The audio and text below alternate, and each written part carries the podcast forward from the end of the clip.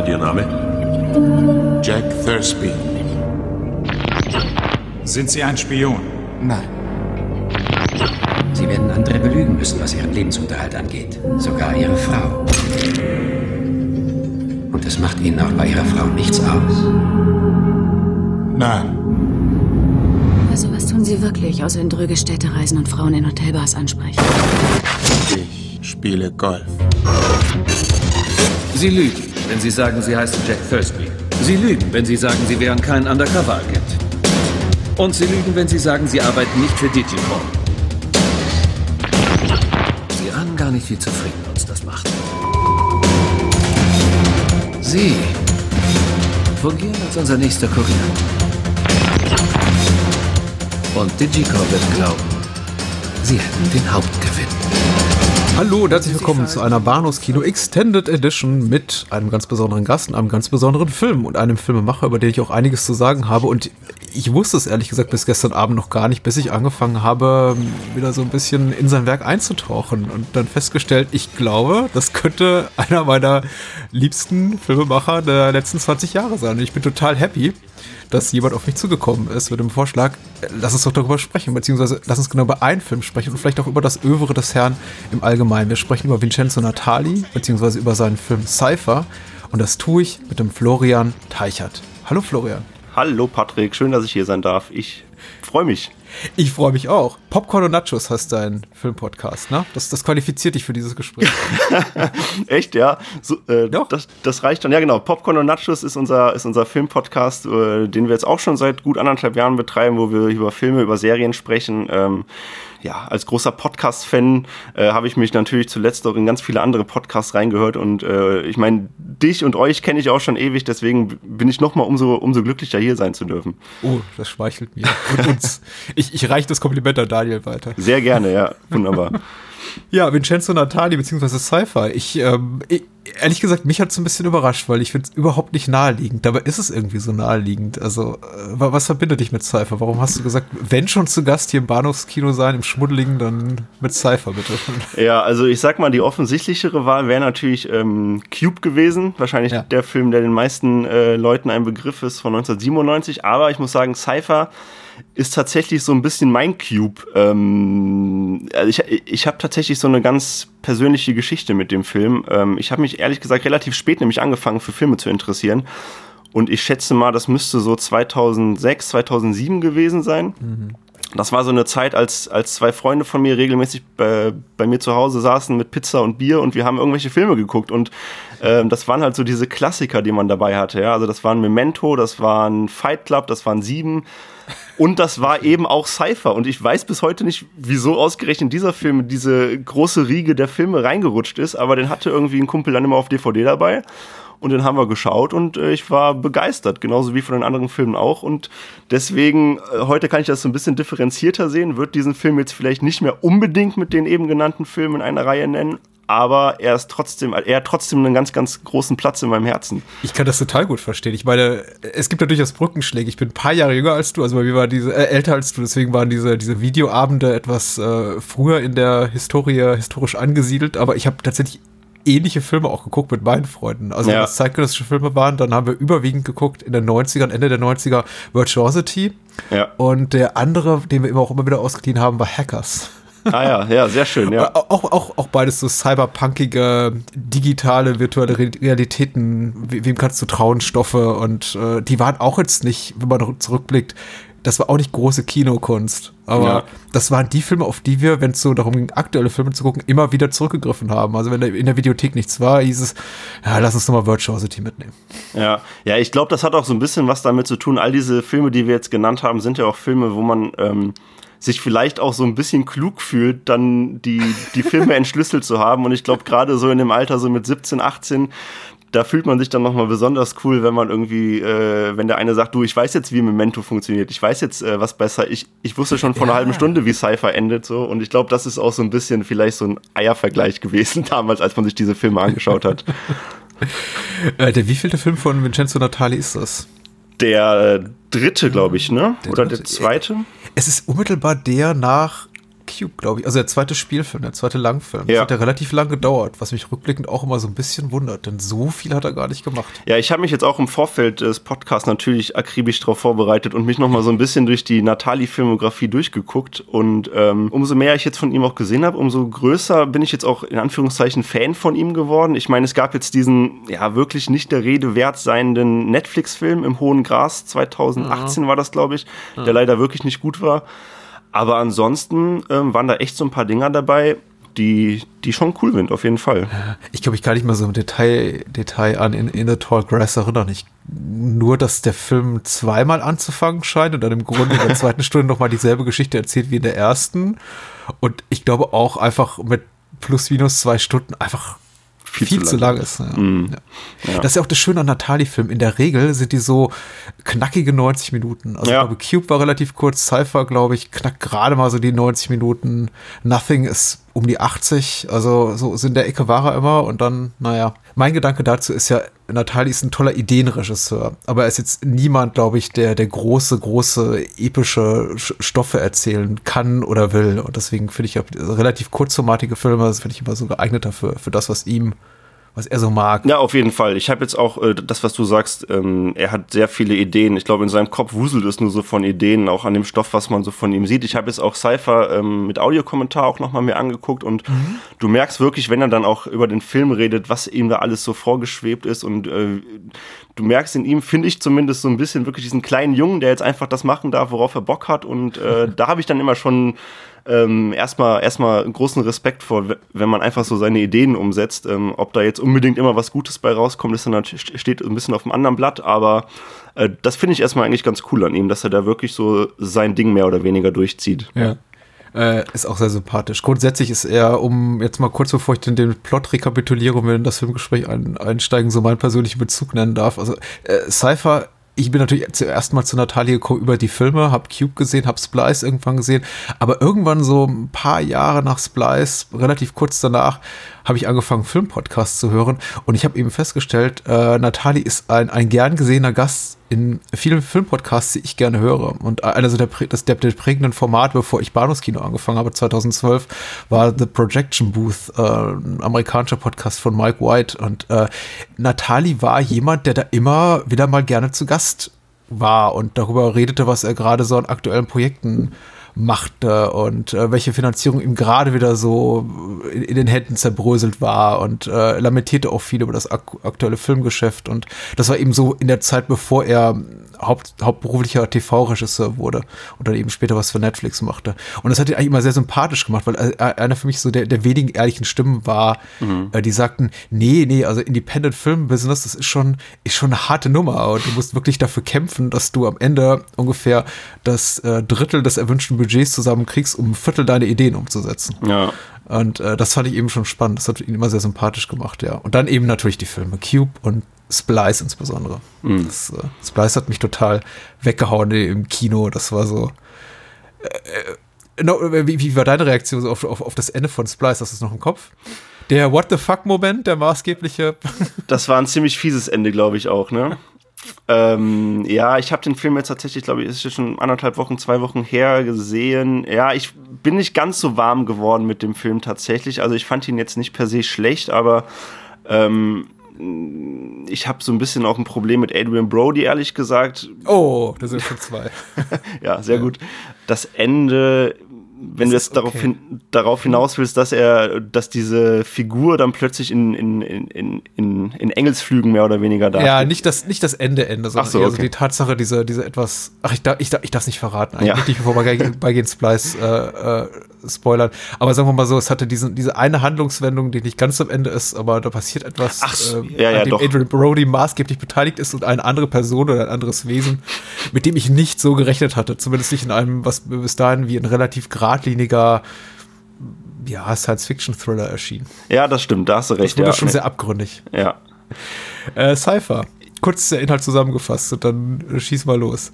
Äh, hier schreibt jemand bei der UFDB, Blade Runner äh, Morgan Sullivan, das ist Jeremy Northam, der spielte die Hauptrolle, führt ein ereignisloses Spießerleben, das von seiner Frau kontrolliert wird. Um ein wenig Abwechslung in sein Leben zu bekommen, bewirbt er sich bei einem Industriekonzern als Spion und bekommt schon bald seine ersten Aufträge, die sich als äh, einfach wie langweilig und wenig herausfordernd erweisen. Als während seines zweiten Auftrages plötzlich Alex, das ist Lucy Lou, auftaucht und ihn darüber informiert, dass er einer Gehirnwäsche unterzogen wird, weiß Sullivan bald nicht mehr, auf welcher Seite er steht, wer er wirklich ist und wem er noch trauen kann. Womit auch bereits die beiden Hauptrollen benannt wurden mit Jeremy Northam und äh, in einer deutlich kleineren Rolle Lucy Lou, aus dem Spiel noch mit äh, David Hewlett, Nigel Bennett und äh, Timothy Webber. Äh, genau. Drehbuch schrieb Brian King, Musik Michael Andrews und ich glaube, das sind so die, die maßgeblichen Namen, die man vielleicht nennen sollte. Ja, genau. US-kanadische Koproduktion. Genau, kanadische Koproduktion. Äh, er selber ist ja US-Amerikaner, glaube mhm. ich, ne? Vincenzo Natali. Ähm, in dem Film Jeremy Northam ist ja Brite, das heißt, wir haben eigentlich, glaube ich, äh, im Cast eine Mischung aus, äh, aus Briten und Kanadiern plus Lucy Liu als, als Amerikanerin.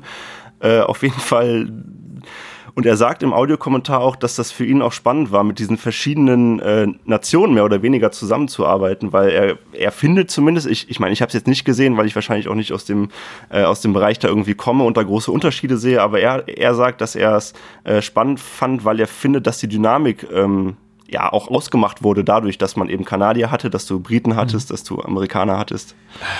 Er sieht sehr kanadisch aus, dieser Film. Ja. Ich meine das gar nicht als Diss, aber das ist ein Film, der natürlich vorgibt, in den USA zu spielen, aber den man in jeder Szene eigentlich ansieht, dass er irgendwo in den Straßen von Toronto oder auf dem Acker vor Toronto gedreht wurde. Mm.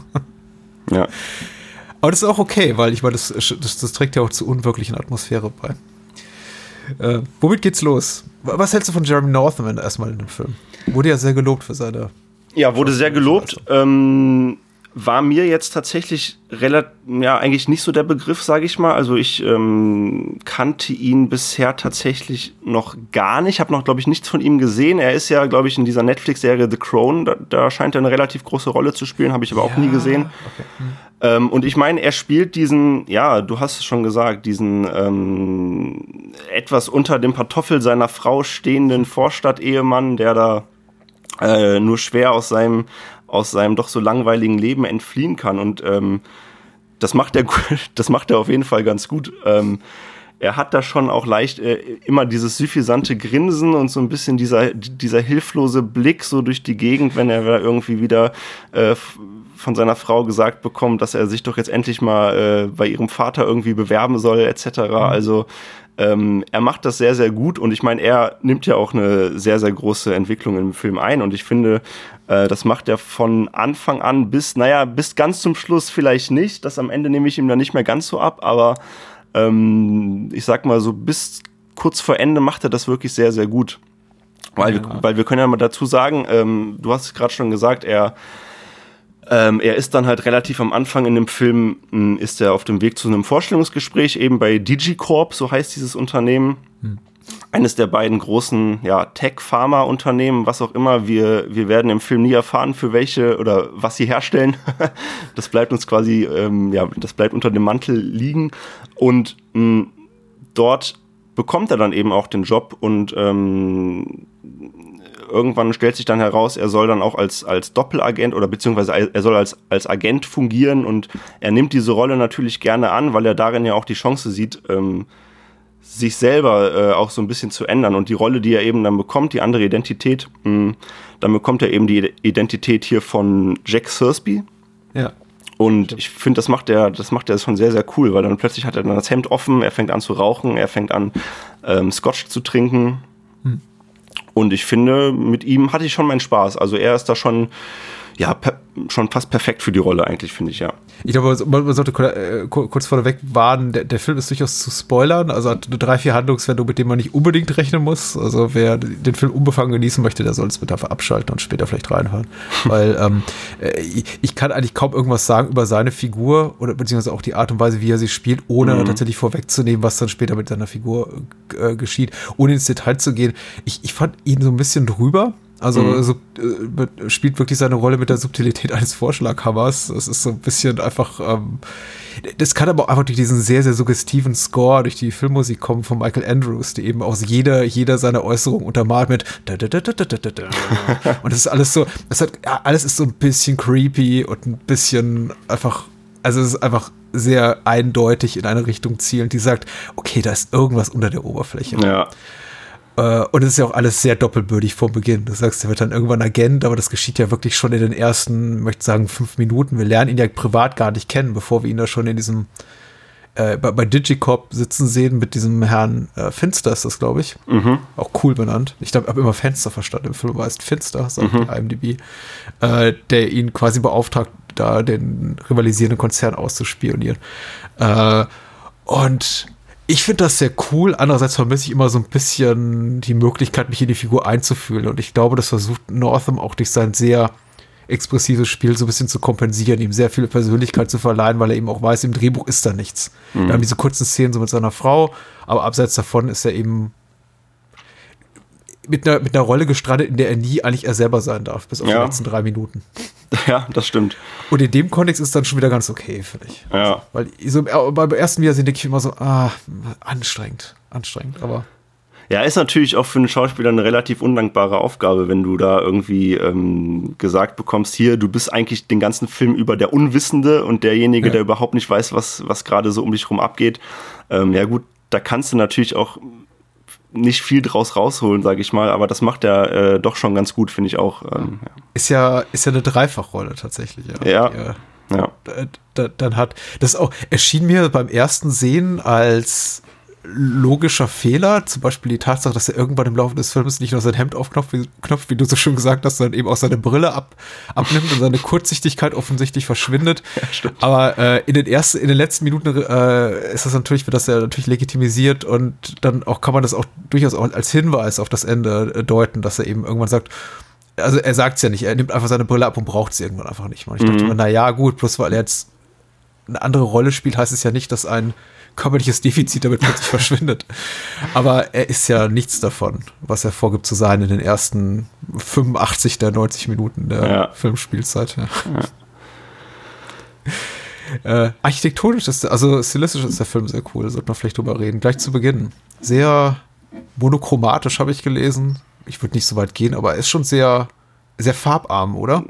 Gerade in den ersten Minuten ist der Film ja eigentlich fast, fast schwarz-weiß, so gefühlt mhm. zumindest, äh, was natürlich auch dadurch untermauert wird, dass alles, was du gerade im ersten Setting, wenn er dabei bei Digicorp in einem, in einem Firmen, ähm, in einem, in einem, im Firmensitz ist, ja. Ähm, die ja auch du hast dann mal so eine, so eine schöne Außenausnahme, wo du dann dieses äh, eckige schwarze Gebäude siehst. Oh, das ist toll. Ja. Genau, so eine Drohnenaufnahme. Und ähm, auch wenn er dann dabei bei Finster sitzt, der dann auch in Schwarz angezogen ist, dann mit seinem schwarzen Stressball da äh, äh, seine Hand äh, reinknetet. Und ähm, es ist alles sehr, sehr, ja, wie du schon sagtest, ja, monochrom, ähm, ja, alles sehr, sehr ohne viel Farbe. Und das nimmt dann ja aber im Verlaufe des Films äh, immer mehr zu. Und das fand ich wirklich auch, auch äh, sehr, sehr sehr, sehr spannend, dass der Film im Prinzip äh, schwarz-weiß beginnt und am Ende ja eine, eine knallbunte Tüte aus, aus allen möglichen Farben ist. Ja, ja. Ich glaube, zum ersten Mal ist mir das mit der äh, Farbgebung so richtig deutlich geworden, als er dann eben in seiner neuen Identität als Jack Thursby aufwacht, in seinem neuen Zuhause mit seiner neuen Frau und ihm dann eben äh, Digicorp vermittelt äh, oder vermitteln will, denn das scheitert ja, also da interveniert ja Lucy Lou vorher, also ihm vermitteln wollen, dass er eben diese Identität, dass er wirklich Jack Thursby ist und das dann alles im, im Haus so Licht durchflutet genau. und es ganz warme Farben getaucht und es ist glaube ich auch so ein bisschen Weichzeichner im Bild und also das ist schon sehr, sehr, sehr, sehr geschickt von Natali, das so einzusetzen. Ja. Hat mir gut gefallen. Ähm, vorher gibt es ja auch noch die Szene im Kühllaster, wo er ja. dann auch von äh, Lucy Lou, wo sie sagt, ey hier, ähm, komm mal rüber, ich habe ich habe ähm, ein paar Informationen für dich, ähm, mhm. wo natürlich auch, das ist natürlich das, das perfekte Setting dafür, weil er ist dann in diesem doch sehr sterilen Kühllaster, an den, an den Wänden hängen dann eben diese ja, halben, halben Rinder, die dann auch im, im strahlenden Rot irgendwie äh, im Hintergrund sind und dann gibt's eben dieses, ähm, dieses Gegenmittel in der, in, der, in der Spritze, welches ja auch so total grün erstrahlt, also mhm. da hast du dann echt diesen Kontrast, ähm, den du hier auch nochmal deutlich siehst dann. Das mochte ja, ich auch sehr gerne, diese Szene tatsächlich. Es ist ein bisschen so wie, ähm, also vergleichbar mit den, mit den Szenen zwischen Morpheus und Neo in, in der Matrix-Film. Ja, so du ungefähr. Kannst die, du kannst die blaue Pille nehmen oder die rote ja. Pille und ihr Jeremy Northam entscheidet sich eben für die für die rote Pille, also für das grüne Serum. Ja. Ähm, man merkt sowieso, finde ich, also so ein bisschen, ich möchte nicht sagen, äh, Cypher ist ein Abklatsch, weil er hat inhaltlich relativ wenig mit The Matrix gemein, äh, gemein aber ich habe schon so das Gefühl, das ist ein Film, der eindeutig im, im, so im ästhetischen Fahrwasser von The Matrix schwimmt oder was so die Figurenkonstellation betrifft. Da im Grunde finden sich so so äh, analoge Figuren in, in, in, beiden Filmen, also die man irgendwie fast austauschen könnte. So ein bisschen mit, mit Lucy Liu als, als Trinity-Ersatz und äh, hier Callaway ist äh, Morpheus so ein bisschen.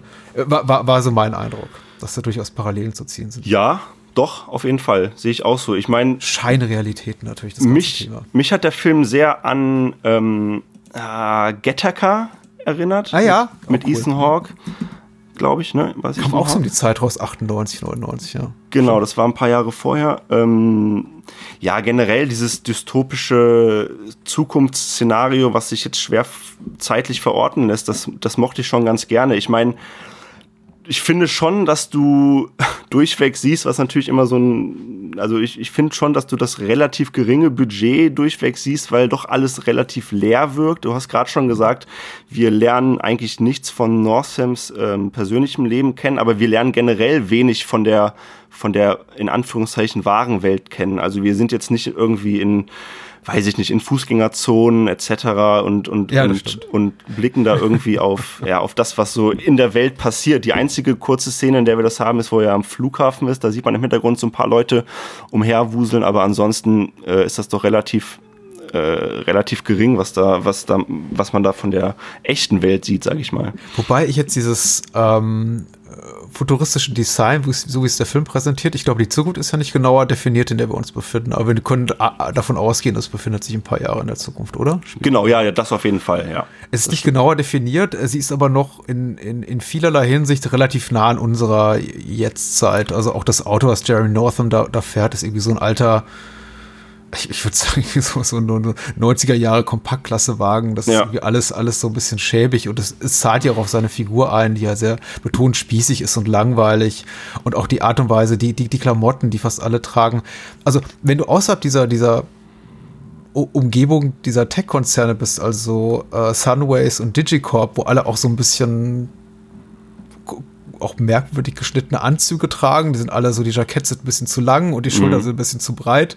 Sieht alles sehr 0815 aus, was wir da sehen. Ja. Also dieser ganze Konferenzen und deren Teilnehmer. Und ich meine, das sieht alles sehr nach 2002 in beige aus. Ganz öde, betont öde. Ja. Und ich finde, das ist eigentlich schon sehr, sehr cool. Cool gemacht. Ja, auf jeden Fall, auf jeden Fall. Du hast gerade schon angesprochen, die, äh, die Konferenzen, das waren ja für mich doch auch immer so ein bisschen die Highlights, sage ich mal. ähm, Super, ich muss so lachen. Ja. ja. Ähm, wenn Jeremy Northam dann selber auch verwundert ist, okay, was mache ich hier, weil er sich dann mhm. irgendwelche Vorträge über Schmelzkäse und Hautcreme angucken ja, muss und, und ja. gar nicht so recht weiß, okay, scheinbar sind die Informationen sehr, sehr wichtig, die ich hier äh, mit, meinem, mit meinem Kugelschreiber aufnehme ähm, was sich am Ende, am Ende des Tages dann ja als, als äh, irrelevant herausstellt, beziehungsweise es ja dann doch ganz anders ist. Aber ich mochte diese Vortragsszenarien immer, auch wenn er dann die anderen ähm, Menschen, die dann auch in diesen Vorträgen äh, drin sitzen, kennenlernt, mit denen sich so ein bisschen unterhält und er dann auch seine falsche Identität, von der wir eben schon gesprochen haben, ja, mehr oder weniger auch gerade in diesen Gesprächen mit diesen Menschen dann so ein bisschen auch ausschmücken kann. Das, äh, das fand ich so ganz nett, ein ganz netter Kniff eigentlich. Ja, ja, der Film ist voller netter Knöpfe. Ich habe mich, ähm, ich, das Schöne ist, den Film, ich habe den Film jetzt zum dritten oder vierten Mal gesehen, aber ich ich gucke ihn immer wieder mit ein paar Jahren Unterbrechung und ich habe dann einfach Teile der Handlung vergessen. Und ich finde zum Beispiel diesen, diesen Moment, in dem eben, eben offenbart wird, dass bei diesen Konferenzen, die er besucht, die, wie du schon sagst, am zu, zu betont langweiligen Themen sind, aber betont langweiligen Orten, die finden dann statt in, in, in Boise und in Buffalo und in, in äh, hier, ähm, Omaha, Nebraska und so. Also wirklich auch so Orte, von denen du weißt, die du vielleicht auch aus anderen Filmen schon kennst, wenn du jetzt nicht vor Ort warst und dir denkst, ah ja, stimmt, das ist das, wo, wo gar nie was passiert.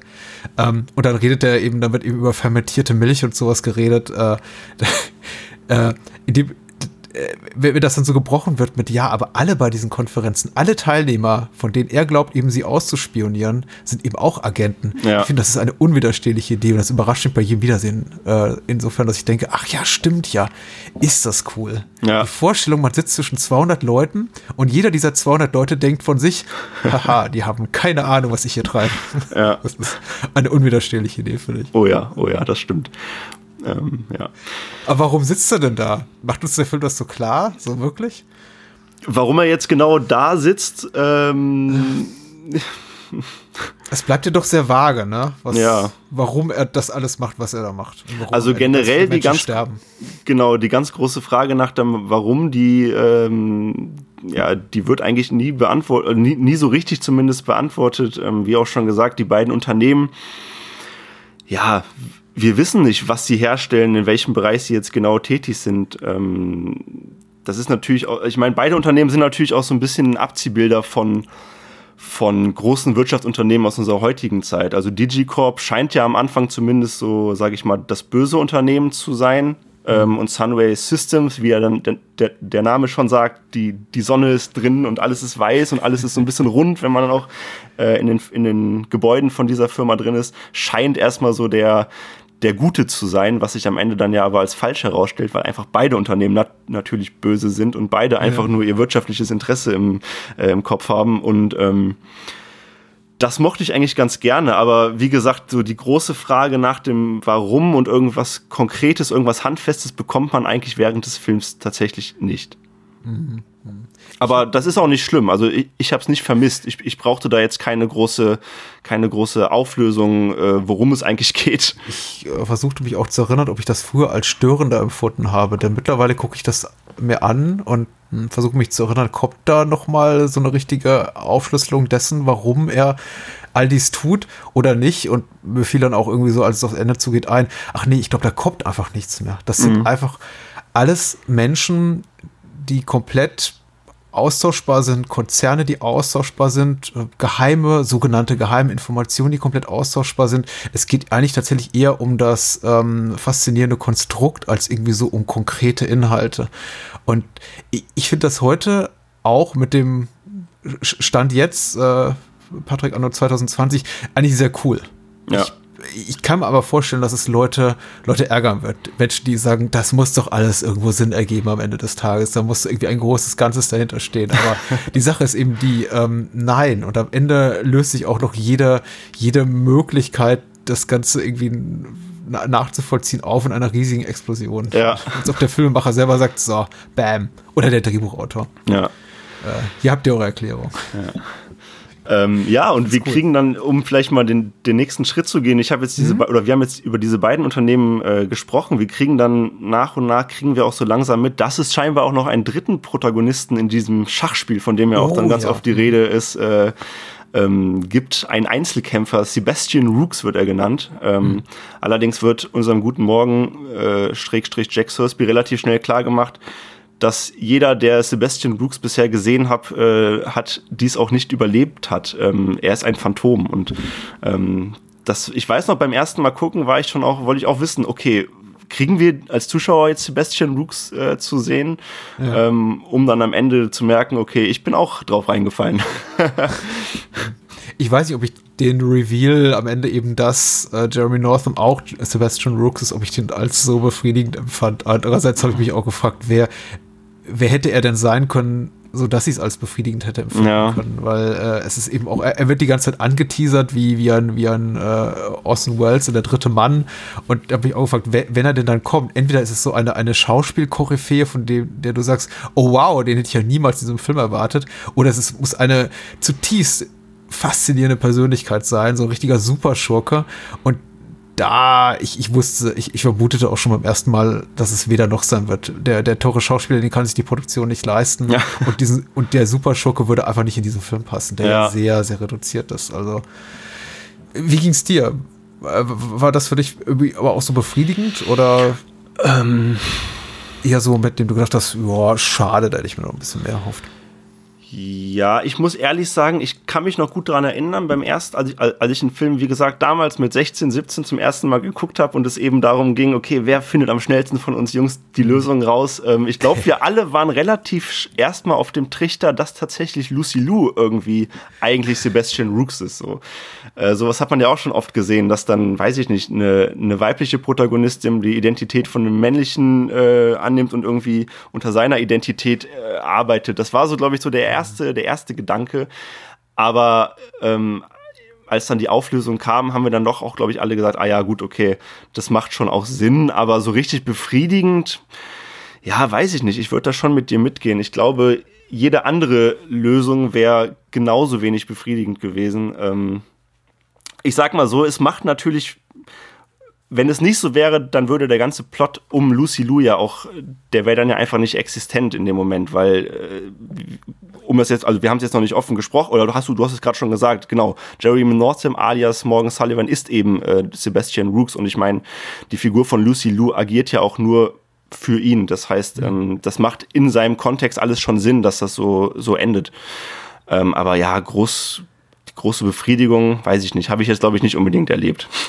Wie, wie hat dir denn Lucy Lus äh, Figur gefallen? Ich finde ja leider, sie verliert so zum Ende ein bisschen an, an Reiz, indem sie sich dann eben einfach als die, ja, als das, das romantische Anhängsel quasi unseres Protagonisten entpuppt. Ich fand sie zu Beginn aber sehr, sehr cool. Also ich, sie machten, ich, ich, tu, ich bin immer sehr schnell darin, sie zu unterschätzen. Und oft, wenn ich sie, sie sehe im, als Namen im Cast eines Films, denke ich mir, boah, ja, denke ich an Ellie McBeal und nicht sehr viel weiter. Mhm. Äh, aber sie ist ich finde, sie passt wunderbar hier rein und ihr steht dieses, dieses femme fatalige, was sie so zu Beginn hat, sehr gut. Es dir gefallen? Ja, auf jeden Fall. Ähm, du hast gerade schon gesagt, genau, Ellie McBeal war ja, glaube ich, die Jahre vorher, da hat sie so ein bisschen ihren Durchbruch mitgeschafft und dann, glaube ich, war aber auch ein, zwei Jahre vorher Drei Engel für Charlie. Ähm, wo sie Richtig, da ja, ja. auch, sage ich mal, als, ähm, ja, so ein bisschen als asiatisches, ähm, ja, als asiatische Frau dann irgendwie auch gezeigt hat, dass man es auch in Hollywood schaffen kann. Ähm, mhm. Und das fand ich schon, fand ich immer schon, also ich, ich, mag sie generell auch sehr, sehr gerne. Und ich muss sagen, hier ähm, fällt sie ja schon auch so ein bisschen ab, weil ich irgendwie immer das Gefühl hatte, sie, mh, ja, diese femme fatale, klar, auf der einen Seite, das geht alles schon so ein bisschen in Film-Noir-Richtung, aber ich finde, sie ist schon so sehr, ich habe nie das, ich habe nie so das Gefühl, dass sie genau weiß, was sie da eigentlich macht. Ja, das ist, das ist äh, fast deckungsgleich mit meinem Eindruck. Ich habe das, ähm, mein Eindruck war, äh, dieses undurchsichtige, doppelbödige, was sie zu Beginn hat, hat ihr gut gefallen. Auch das ganze Setting. Also sie trifft ja zum ersten Mal ja Jerry Northam in dieser Bar und dann dieses Gespräch und sie sagt dann eben, darf auch ein paar ganz gute One-Liner von sich geben. Also sie haben auch wirklich einen ganz gewitzten Austausch mit irgendwie, ich, sie sagt dann irgendwie, ich mag keine, ich, ich misstraue Männer mit Ringen an ihren Fingern und er so wie, wo, was und ach, mein Ehering. Und das ist schon, das hat mir echt sehr, sehr gut gefallen. Und dann wird es eben irgendwann sehr plot-heavy.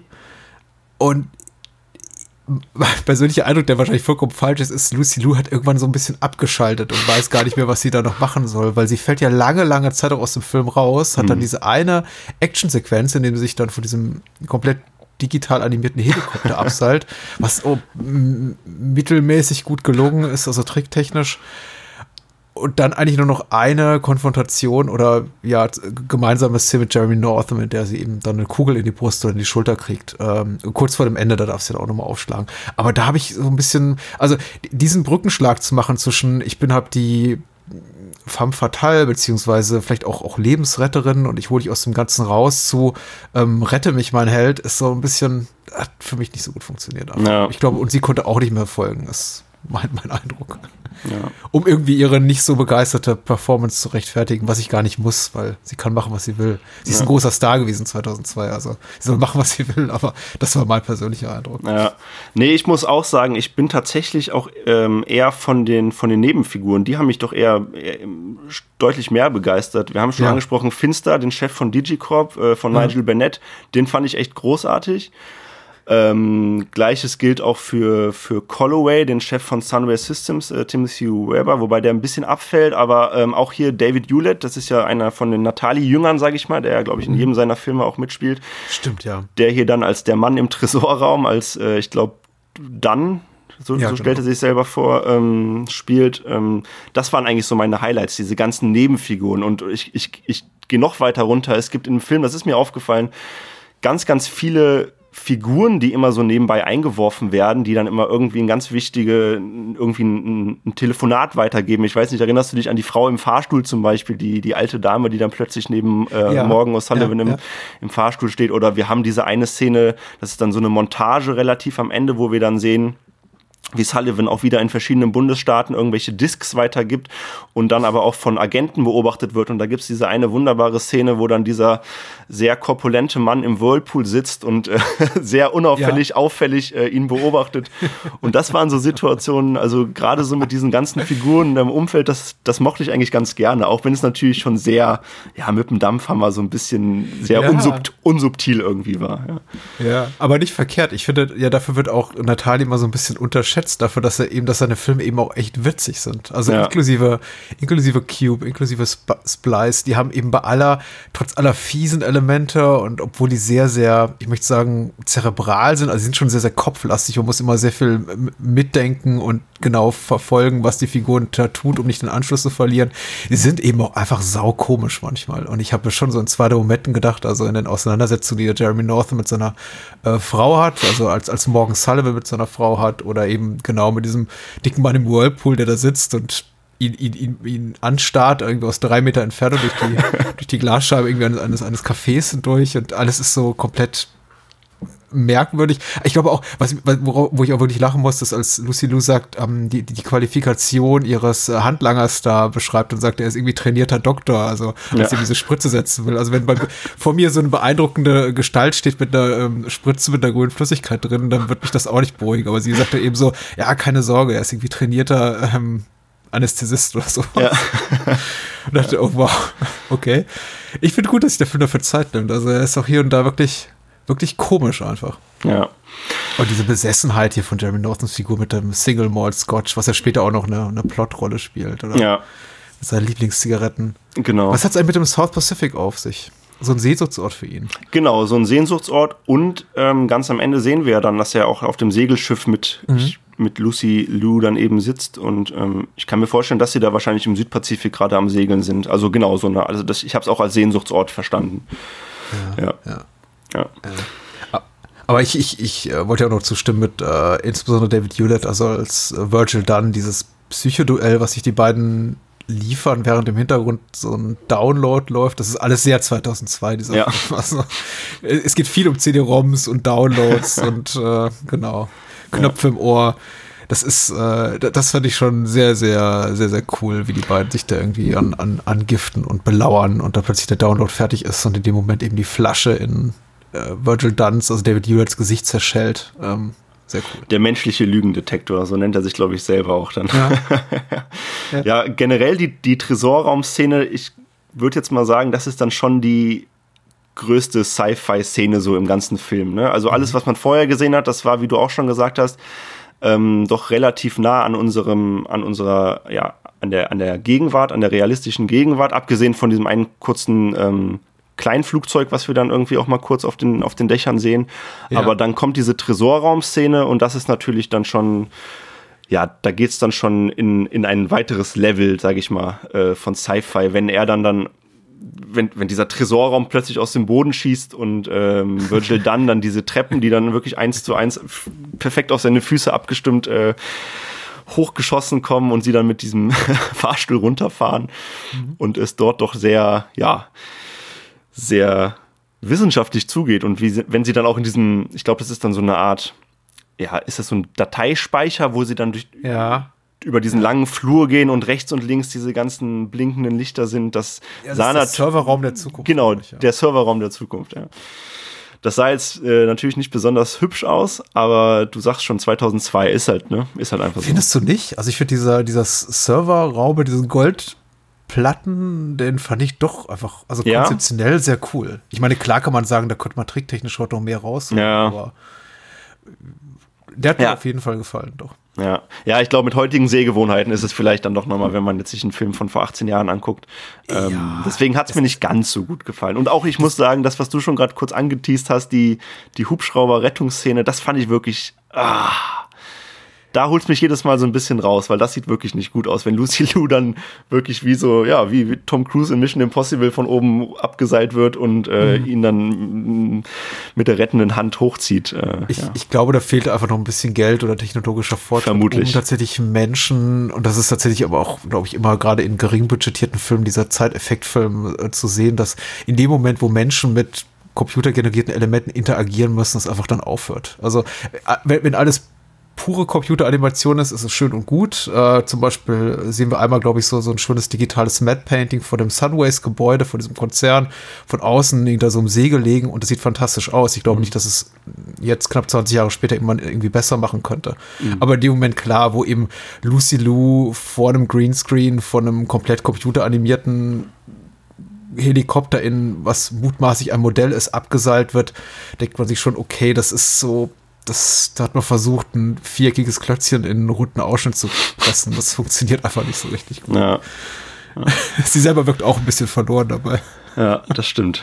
Ja. Aber der, grundsätzlich der Tresorraum tatsächlich auch, auch für, für mich in vielerlei Hinsicht ein Highlight. Mhm. Äh, hat, hat gut gefallen. Fand ich auch sehr tatsächlich bedrückend. Also die Tatsache, dass sie da 300, 400 Stockwerke unter die Erde fahren und also hat bei mir schon so ein bisschen klaustrophobische Ängste ausgelöst, als er am Ende in diesem Tresorschacht ist, in diesem, in diesem Fahrstuhlschacht und da hochklettern muss. Also ich bin da leider sehr empfänglich für solche Szenarien. Immer wenn jemand in Filmen auf einem fahrenden Aufzug sitzt oder in einem Aufzugsschacht, bin ich immer so ein bisschen, dann fangen meine Hände an zu schwitzen. Das ja. Ist, ja. Ja ich fahre auch so ungern Aufzug, das ist einfach. Ah ja, okay. ja, und wenn ich dann höre, ja, auf, ich, ich hoffe, sie haben nichts, äh, sie haben nichts gegessen und äh, David Hewlett drückt dann einen Knopf und die fahren dann mutmaßlich einen Kilometer unter die Erde. Ja. Äh, nee. Ja, naja, ich muss ja sagen, du hast gerade gesagt, das war so ein bisschen deine Szene des Films. Ähm, ich fand sie auch sehr, sehr gut, aber meine Szene des Films, die haben wir jetzt so ein bisschen übersprungen, ist ja tatsächlich die Gehirnwäsche-Szene im Vortragsraum. Ich meine, ist natürlich oh, offensichtlich, ja. Aber das ist auch eine Szene, um auch vielleicht nochmal den, ähm, den Schwenk zu schaffen auf meine Kumpels, mit denen ich damals Cypher gesehen habe. Also wir haben mhm. lustigerweise Cypher am Anfang nie zu Ende gucken können, weil einer der besagten Kumpels, äh, Grüße gehen raus, ähm, konnte sich diese Szene nicht angucken, weil er tatsächlich in dem Moment, wo dann ähm, ja, diese, die, diese kleinen Greifärmchen auf das Auge zufahren, äh, hat er immer so ein bisschen, ist ihm relativ übel, äh, ist ihm halt übel geworden. Und, oh, ich verstehe das. Deswegen das ist ja so eine Clockwork Orange-ähnliche Apparatur, ne? Ja, genau, ja, genau. Und äh, deswegen mussten wir den Film tatsächlich am Anfang haben wir den immer, ja, als dann diese Szene kam, ausgemacht. Ich habe ihn dann irgendwann mit dem anderen Kumpel äh, alleine weitergeguckt. Ähm, aber das ist tatsächlich auch nochmal so ein kleiner, äh, ein kleiner Fun-Fact am Rande, ja.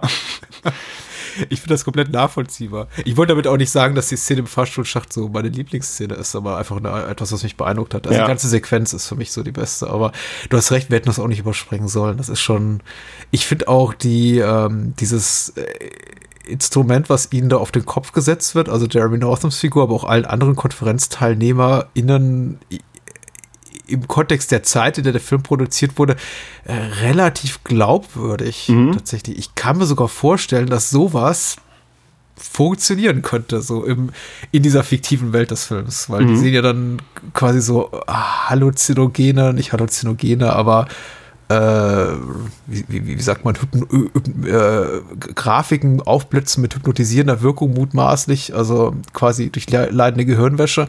Und ich denke mir, ja, wieso nicht? Ich glaube das dem Film in dem Moment. Ja. Weil es eben auch noch nicht so, so bekloppt ist, dass man komplett raus ist und sich denkt, ja, genau.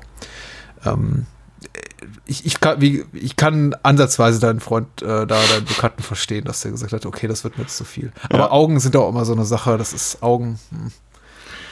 Ja, das stimmt, das stimmt. Nee, ich mag die Szene auch sehr, sehr gerne. Und du hast gerade schon gesagt, dieses Thema Gehirnwäsche, wie das auch noch hier ähm, gezeigt wird, ich finde es auch sehr, sehr glaubhaft. Ich glaube, das ist generell, ich meine, Gehirnwäsche ist ja was, was immer in Filmen auch irgendwie verarbeitet wird. Und du hast da ganz, ganz viele verschiedene Herangehensweisen. Und ich muss auch sagen, hier äh, durch diesen kleinen Helm, den sie da eben aufbekommen und eben durch diese, ja, durch diese Szenen, die ihnen dann eingespielt werden, ist es dann auch für den Zuschauer irgendwie nachvollziehbar. Sie bekommen dann, glaube ich, noch in den Nacken irgendwie so, so, eine, so eine Spritze, irgendwas, ja. irgendwas mhm. äh, hineingestochen. Ähm, und das macht für mich, wie du schon auch richtig sagst, in dem Film durchaus Sinn, dass das so, dass diese Technik so äh, funktioniert. Und ähm, das erklärt dann ja auch äh, die ganzen äh, die, die, die, die starken Kopfschmerzen von, ähm, ja, von äh, Northams Figur eben, die ja, die sich ja durch den Film ähm, hinwegziehen und man sieht ja dann immer diese kurzen Sequenzen, die sich dann in seinem, in seinem Kopf äh, mehr und mehr einbrennen sollen. Das, das fand ich auch schon eine ganz, ganz coole Methode, die sie da genutzt haben, auf jeden Fall, ja.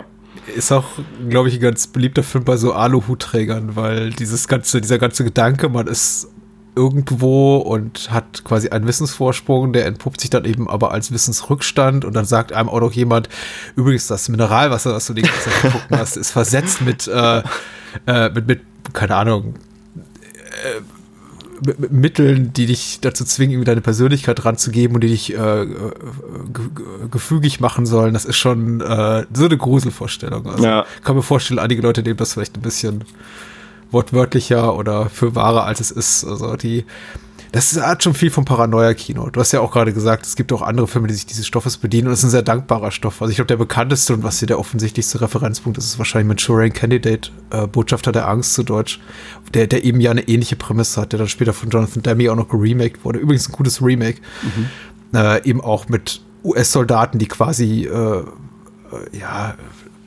eine Gehirnwäsche durchleiden und dann später als, als Killer, als Auftragskiller in, in, in, in äh, einen Dienst zu verrichten. Und das ist eben auch spielt sehr mit diesem paranoiden Gedanken, was auch dieser Film eben macht.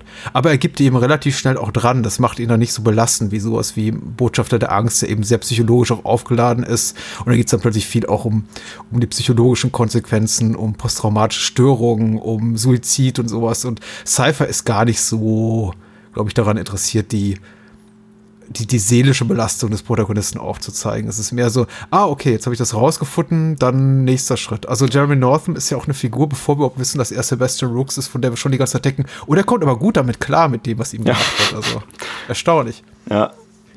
Ja, das stimmt, auf jeden Fall. Ähm, ja. Weil, also, als wenn mir gesagt wird, äh, hier quasi hol dich aus deiner Hypnose raus und du tust einfach so, als sei nichts und dann steht eben vor mir irgendwelche creepy Wissenschaftler und leuchten mir mit einer äh, Taschenlampe ins Auge und packen mir Apparaturen auf den Kopf und er verzieht keine Miene dabei. Also ich, ich könnte das nicht. Ja, da kann man eigentlich schon dem Film auf die Schliche kommen, dass da mehr hinter steckt als äh, Jeremy Northam als einfacher Bürokrat. Ja, ja, auf jeden Fall, das stimmt. Ähm, ja. ja, und dann äh, haben wir eben die Auflösung, dass er dann mhm. Sebastian Rooks ist und dass er eigentlich derjenige ist, der hinter diesen ganzen Plänen steckt und dass er auch dann, was ja am Ende rauskommt, tatsächlich derjenige ist, der eben für diese, für diese Technik der Gehirnwäsche auch verantwortlich ist. Ja. Ähm, und das ist dann natürlich auch wieder ein, äh, ich sag's nochmal, netter Kniff am mhm. Ende. Ähm, das mochte ich sehr, sehr gerne. Das, äh, da hat sich dann der Kreis so ein bisschen geschlossen. Und ähm, ja, ja, ist natürlich dann auch so ein bisschen die, die Ironie des eigenen Schicksals, dass man dann von seiner eigenen Technik ähm, quasi ja äh, übermannt wird, mehr oder weniger. Es ist ein merkwürdiges Ende, da würde mich deine Gefühlslage interessieren, weil ja tatsächlich dadurch, dass wir nie so wirklich etwas haben wie eine Sympathieträger, inklusive Jeremy mhm. Northam, der jetzt auch keine sympathische Figur ist und wenn, und es immer komplett diffus bleibt, wer eigentlich was von wem will und wer Macht über wen hat und gerade gegen wen integriert, ähm, und dann am Ende eben alle außer Lucy Lou und Northam in die Luft fliegen, also auf diesem, auf dieser Dachterrasse in die Luft gesprengt werden. Von eben Sebastian Rooks alias Jeremy Northam. Ähm, das ist ja kein klassisches Happy End in dem Sinne. Also wir können auch davon ausgehen, dass es vielleicht ein komplett wa wahnsinniger äh, Hightech-Psychopath ist, der da mhm. alle in die Luft gejagt hat, weil wir ja nicht wissen, hat er was Gutes vor oder nicht. Er ist zwar gegenüber Lucy Lou loyal und äh, wir erfahren dann eben noch, dass er quasi sie aus irgendeiner, also vielleicht auch kompromittierende Informationen über sie vernichtet hat, mhm. um ihr ein besseres Leben zu bescheren. Das bleibt auch alles so ein bisschen im Unklaren.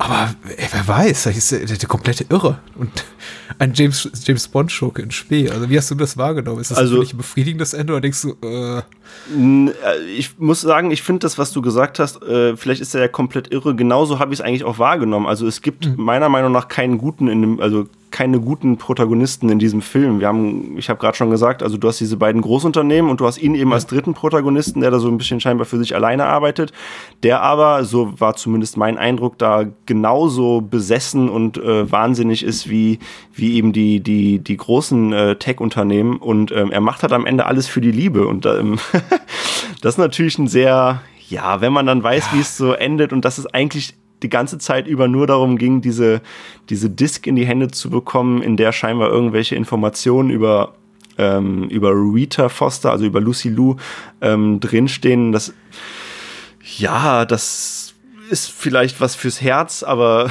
der, der, der Verstand sagt dann so ein bisschen, na, na ja, komm schon. Da hätte ich mir jetzt doch ein bisschen mehr erwartet, aber naja, gut. Ich kann damit leben. Rita Foster ist auch so ein undankbarer Name. Ich, ich habe immer Schwierigkeiten gehabt, während des Films die, die, die Namen, den Namen Rita Foster mit Lucy Lou's Figur äh, übereinzubringen, weil immer wieder gesagt wird so, aber ich, ich habe gerade mit Rita Foster geredet. Ich dachte, Rita Foster, ach, das ist Lucy Lou, stimmt ja. Ich hatte irgendwie so ein bisschen was Schmissigeres erwartet als den Namen, den ich, ich weiß nicht, was jetzt im, im, im angloamerikanischen Raum ist, aber den ich immer assoziiere mit älteren Damen. Also ja. so Rita Foster klingt stimmt. für mich wie, naja. Ja. Meine, meine Großtante aus Amerika. Ja, genau. ja. Na gut. Sie stellt sich, glaube ich, als Alex vor zu Beginn. Was ein bisschen cooler ist. Mag sein, ja.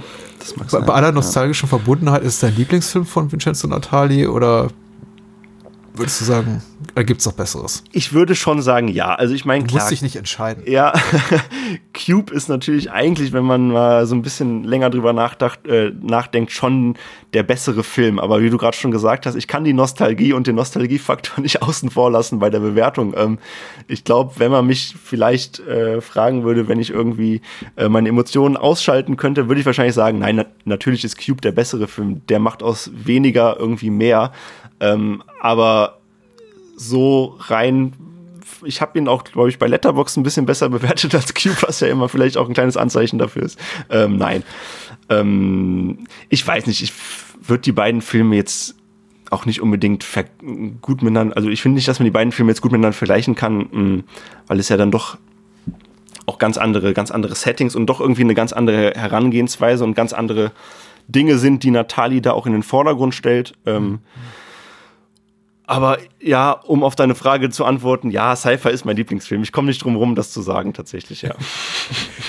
äh, ich, ich glaube, Cypher fällt, glaube ich, aber auch so in die Kategorie äh, Natali-Film, die kaum jemand kennt. Ich glaube, die meisten kennen Cube. Äh, es gibt sicher doch einige, die äh, Splice gesehen haben, weil Splice eben auch eine reguläre große Kinoauswertung hierzulande bekommen hat. Mhm. Ich meine, die meisten seiner Filme, die laufen eben auf Festivals oder sind eben direct to äh, DVD oder Blu-ray oder, oder früher Video-Veröffentlichung.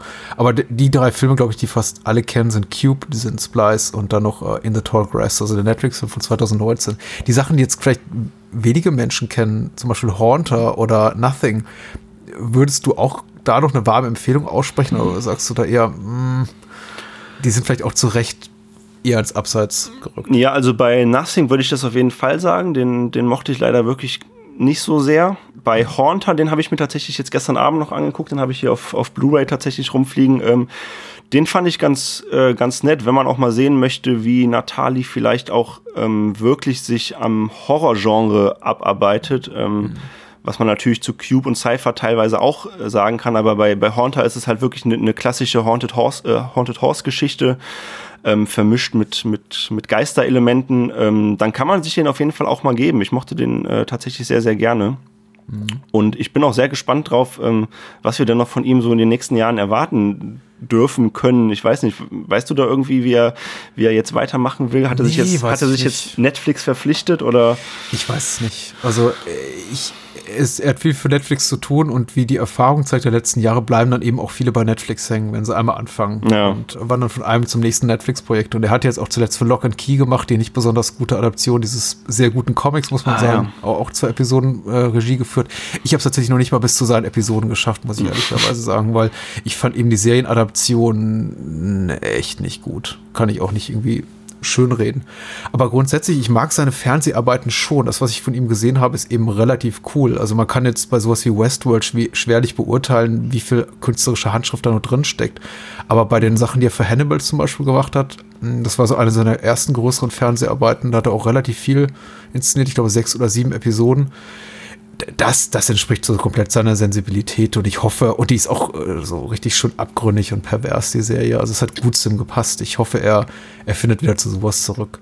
Und weiß nicht, also, weil, ich wollte eigentlich damit nur kurz umsagen, wenn es denn dieser, dieser Serienengagements bedarf, damit er an anderer Stelle von Netflix das Geld bekommt, um einen Film zu machen, der vielleicht besser ist als In the Tall Grass, weil ich fand den auch nur so mittelmäßig gut, äh, dann, dann gerne, bitte. Dann soll er seine Serien machen und dann sollen sie ihn danach aber bitte mit Geld wieder zuschütten, damit er nochmal ein tolles Science-Fiction-Konzept umsetzen kann. Ja. Also. Ja. Ich, ich sehe gerade, er hat auch Luke Cage gemacht für Netflix, also die Ah, ja, die okay. Marvel-Serie. Ja, habe ich auch nie gesehen. Ja. Äh, auch nur eine Episode, aber er scheint gerade so ein bisschen da hängen geblieben zu sein. Ja. Ja, ich glaube, ich müsste mich entscheiden, wäre es wahrscheinlich äh, rein mit möglichst objektiver Brille betrachtet Splice, weil das schon der inszenatorisch sicherste, schauspielerisch beste Film ist, den er gemacht hat für mich, auch dramaturgisch am befriedigendsten und auch tatsächlich diesen einen Moment hat, der mir wirklich hängen geblieben ist. Also ich bin damals mit meiner damaligen Freundin, jetzigen Frau aus dem Kino rausgegangen und dachte mir, okay, das war weird. Also, ähm, äh, weil, weil ich eben auch im Vorfeld kaum was darüber wusste und ich hatte mit einem sehr viel konventionelleren Film geredet, als gerechnet, als das, was wir bekommen haben. Aber ich glaube, am meisten hänge ich tatsächlich an, an, an Cube, einfach mhm. weil das auch so ein klassischer Videoabende-Film war. Ich, ich, ich kann mittlerweile da jede Dialogzahl einfach mitsprechen und mhm. ich freue mich immer noch über die, die handgemachten Gore-Effekte und äh, das ist einfach doch, das, das ist ja. dran. Ja. Was ich gerade noch sehe, ist, dass er tat, äh, scheinbar auch eine Dokumentation über die Entstehung von Tideland von äh, Terry Gilliam ja. gemacht hat, äh, Getting, Getting Gilliam. Ja. Ähm, die würde mich natürlich auch interessieren. Ich weiß nicht, kennst du die oder? Ich kenne ich kenn Tideland, den Film, und den fand mhm. ich so furchtbar, dass ja, genau, ich nie eine Dokumentation darüber sehen möchte. Ja. Ich habe das Gefühl, äh, Gilliam versucht immer all seine Filmprojekte seit Brazil, der ihm ja total vor, vor die Wand gefahren ist, also studioseitig, immer auch dokumentarisch begleiten zu lassen, damit man ihm später nicht nachsagen kann. er hat Mist gebaut. Ja. Es gibt tatsächlich sehr schöne, es gibt tatsächlich sehr schöne Dokumentationen über Gilliam-Projekte, die oft besser sind als die Filme selbst. Ah ja, okay. Ja. Deswegen vielleicht lohnt sich's. Also, ja. Danke für den Hinweis. Sehr gut. Noch eine Idee zu Cypher, von der du sagst, das muss ich noch loswerden.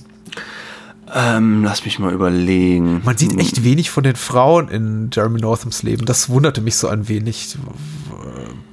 Muss jetzt auch nicht sein, aber es sind doch sehr undankbare Rollen. Ja, das stimmt, das stimmt. Wobei ich glaube, wenn man jetzt angefangen hätte, diese, diese Frauenrollen oder seine, seine Schein-Ehefrauen da weiter auszubauen, mhm. das weiß ich nicht, das habe ich jetzt aber auch nicht für nötig erhalten, weil ich glaube, dadurch, also durch ihre relativ kurze Präsenz, die sie beide ja jeweils haben, ähm, bekommen wir auch als Zuschauer noch mal ganz gut das Gefühl vermittelt. Also das hatte ich zum Beispiel, das war auch dann so ein kleiner Moment, wo ich noch schmunzeln musste, weil er hatte sich so sehr auf sein, auf sein neues Leben gef gefreut und äh, hockt dann wieder unter der Kartoffel seiner, seiner neuen Ehefrau, die da irgendwie scheinbar ähm, ja auch äh, keine Gnade mit ihm haben und ähm, ihn dann so ein bisschen auflaufen lassen. Das, das fand ich schon eigentlich ganz nett. Ähm, aber da hätte ich jetzt nicht unbedingt ähm, mehr, mehr Fleisch gebraucht, ehrlich gesagt. Äh, ja. Gelungener Film, gelungener Ideen. Also ich finde ihn auch sehr treffend tatsächlich. Wie gesagt, er ist ein bisschen in die Jahre gekommen, was so Effekte betrifft, aber ich finde gerade so dieses komplett generische, was er an sich hat, dass die Figuren so austauschbar sind, dass die Bösewichter wie jetzt Protagonisten, dass die, die Konzerne auch so beliebig gewählt sind, dass die Konferenzen, zu denen er geht, irgendwie sei es die milchverarbeitende Industrie oder Kosmetikartikel, also all das, dass es alles so beliebig ist, auch DigiCorp und Sunways, das sind ja so klassische Tech-Konzernnamen, die findest mhm. du wahrscheinlich auch irgendwo in der Realität. Ich kann mir vorstellen, wenn ich jetzt gleich äh, äh Sunway Systems google, gibt es so einen Konzern wahrscheinlich ja. schon irgendwo. Äh, es gibt Sun Systems zum Beispiel, ne? Gibt's Stimmt, ja. Äh, da ist sich auch ein bisschen dran an, angelehnt und äh, ich finde, das, das passt eben super und das verleiht dem Film auch so eine zeitlos gute Qualität. Äh, ich, ich glaube, die er, er, taugt für mich nicht mehr so gut als Paranoia-Schreckensszenario, weil ich glaube, das wurde einfach durch noch viel, viel bösartigere Konzerne abgelöst seitdem, äh, seit 2002. Also mittlerweile kann ich mir nicht mehr vorstellen, dass irgendwie jemand da auf der CD-ROM Wissen speichern kann, was man gegen die Menschen verwenden könnte. Da mhm. gibt es mittlerweile viel, viel bösartigere Sachen und Mittel. Aber äh, sehr cool. Also gut gealtert. Oder ja. gut mitgealtert, mitgewachsen. Ja, definitiv. Äh, ich würde mich dem Fazit eigentlich ähm, soweit anschließen. Wie gesagt, ich glaube, ich habe da noch so einen leicht verklärten Blick drauf, aber den versuche ich jetzt mal so ein bisschen, so ein bisschen nach außen zu schieben. Ähm, wirklich ein, ein toller Film. Ähm, ich finde, du merkst an jeder, an jeder Ecke, merkst du die, die, äh, die Ideen, die Nathalie dann noch hatte, da mit, äh, wie wir schon gesagt haben, mit der Farbgebung, mit, ähm, ja, mit verschiedenen ähm, visuellen Momenten, die dann immer wieder auffällig sind, auf jeden Fall, das kann man soweit sagen. Und ähm, ich finde die, ich finde die Geschichte, die ist, ähm, die ist nett. Ähm, sie, sie, lädt auf jeden Fall zum, zum Mitraten ein und ähm, ja, wie gesagt, ich glaube, vielleicht würde ich ihn heute nicht mehr auf meine Regal äh, All-Time Top Ten Liste stellen hier neben ähm, Donnie Darko und Memento, aber oh, ähm, okay. äh, aber eine Reihe darunter liegt er dann doch schon. So, ja. Egal, was ihr jetzt macht. Äh hört damit auf und äh, zieht euch noch eine Folge Popcorn und Nachos rein. Oder abonniert den Podcast und hört ihn später. Denn was macht ihr da genau? Genau, ähm, könnt ihr auf jeden Fall mal bei, äh, vorbeischauen. Erstmal vielleicht sogar auf unserer Webseite www.popcornundnachos.de. Ein sehr eindringlicher Name, ich weiß, ähm, für den ich mich heute auch so ein bisschen schäme. Aber eigentlich muss ich sagen, ist es ganz also cool. Also komm, wenn, wenn Steven Gätchen mit, mit Amazon Geld bezahlt wird, um sowas zu machen wie süß oder salzig. Ja. Äh, und ungleich zu uns dafür richtig, damit richtig Kohle verdient, dann ja. finde ich Popcorn und Nachos total fein.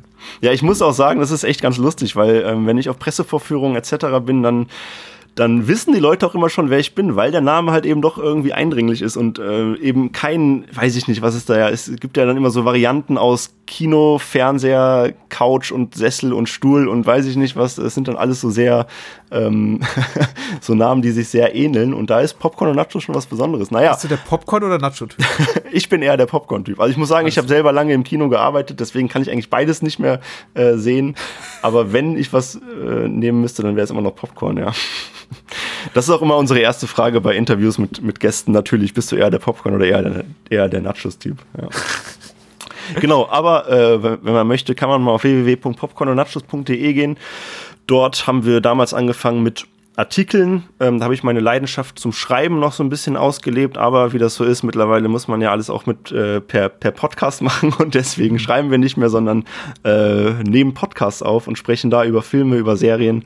Ähm, uns kann man bei, bei Spotify, bei iTunes, überall, wo man möchte, ähm, gerne mal abonnieren und sich mal vielleicht das ein oder andere anhören, was für dich vielleicht auch ganz interessant ist. Wir haben damals tatsächlich mal die komplette Filmografie von M. Night Shyamalan durchgekaut. Ähm, das oh. hat uns sehr, sehr viel Spaß gemacht. Ähm, da kann man auf jeden Fall mal reinhören. Aber auch sonst kann man mir gerne persönlich mal bei Twitter folgen oder bei Letterboxd. Ähm, ja, ich denke mal, du wirst das vielleicht auch sogar, wenn du so freundlich bist, verlinken bei dir. Kommt in die Show Notes auf jeden Fall. Sehr schön, sehr schön. Genau. Äh, dringende Hör- und Folgeempfehlung. Und falls ihr jetzt keine Zeit habt, äh, folgt einfach. Ich meine, abonniert einfach den Podcast im Podcatcher eurer Wahl von Florian und seinen Freunden. Dann, na? Genau. Einfach genau. später hören. Äh, vielen Dank, dass du da warst. Ich fand den Vorschlag gut und ich glaube, ich hatte noch gar nicht damit gerechnet, als du damit um die Ecke kamst, wie viel Spaß mir das machen würde, weil äh, Vincenzo Natali ist auf jeden Fall besprechenswert und total unterrepräsentiert im deutschsprachigen Film-Podcast-Bereich. Ja, sehr schön, sehr schön. Dann äh, hat, hat sich vielleicht ein, eine Tür geöffnet, dass du demnächst auch über, über weitere Natali-Filme äh, äh, sprechen wirst. Ähm, das bietet sich ja auf jeden Fall an. Ähm, ja. Vielen Dank auch für die Einladung. Äh, schön, sehr dass gerne. ich hier sein durfte. Und ja, Na klar. bis dann. Ciao. Bye, bye.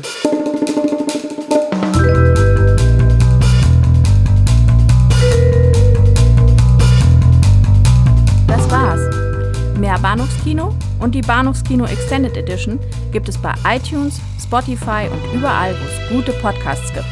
Und denkt bitte daran, eure Unterstützung durch eine Patreon-Patenschaft oder PayPal-Spende sichert diesem Podcast das Überleben.